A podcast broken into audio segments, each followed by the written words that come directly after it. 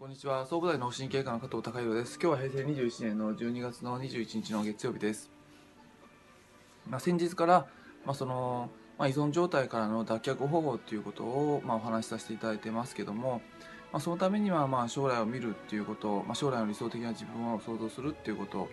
あのイメージする、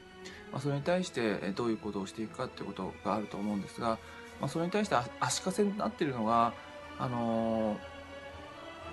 まあその例えばその喫煙に依存しちゃってる人が、まあ、その喫煙を抑圧したところでまた別のものに依存する可能性があるのでそれはなぜかっていうと最初にお話しさせていただいたように人間の基本的な心理状態、まあ、禁止されると逆にしたくなる反動が出てくるっていうあの状態があるのかなとあの僕自身は感じています。無理に喫煙をあの押さえつけたところでまたあの別の方にそういった反動を向けてしまうことがありますので、えーまあ、ちょっと注意しなきゃいけないんですが、まあ、そもそもタバコに依存しちゃってる状態っていうのがあの、まあ、今のその抑圧的なその現代社会で生きていく中でいろんなものに抑圧されてるから結局タタバコっていう目先の快楽に、うん、依存しちゃってるっていう部分が多いので根本的にそういったそのタバコやあのご自身が依存されているものから脱却したいってことをお考えであれば、えーやっぱりその、まあ、抑圧されているものを、まあ、一つ一つ外していく、えーまあよくまあ、その物理的に社会的に抑圧されているっていうものはあの基本的に外せませんので、まあ、状態的に、まあ、自分自身が気持ちの中で自分を認められてない自分っていうのを外していくっていうことをされると、まああのうん少しずつ自分が認められていって自分を認められてくるってことは本当の自分が少しずつ分かってくることになりますのでそうすると本当の本来の自分で生きるっていうことは、えーまあ、抑圧された自分がいない状況になってくるそういうことであの依存状態が脱却して脱却されて理想的な生活があのつかめてくるっていうふうにあの僕自身は感じています。なので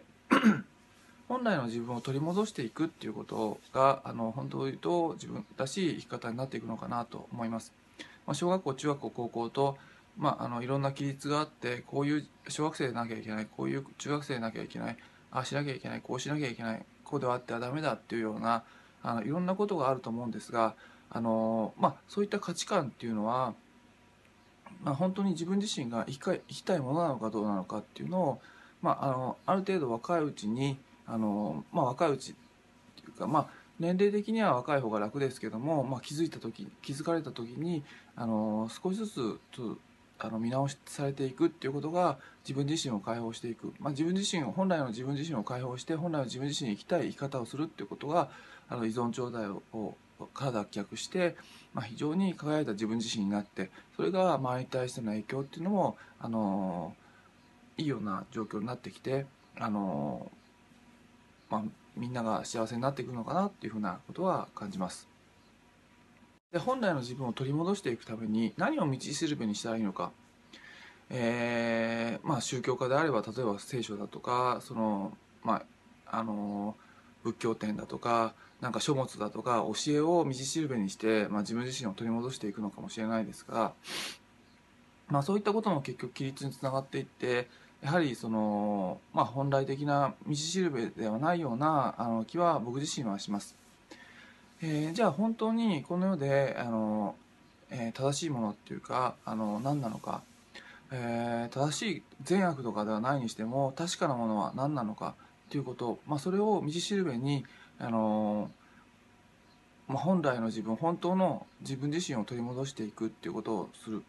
その本当のあのまああの道しるべっていうことに関しまして、まあ、あの明日あのお話しさせていただきたいと思います。今日は以上です。